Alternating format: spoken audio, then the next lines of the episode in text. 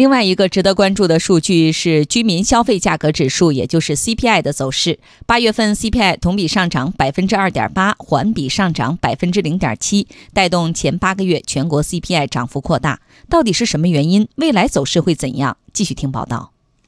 傅林辉说，价格上涨的结构性特点比较明显，其中受食品价格上涨，尤其是猪肉价格上涨的影响，扣除食品和能源价格的核心 CPI 同比上涨百分之一点五。显示出非食品价格保持稳定。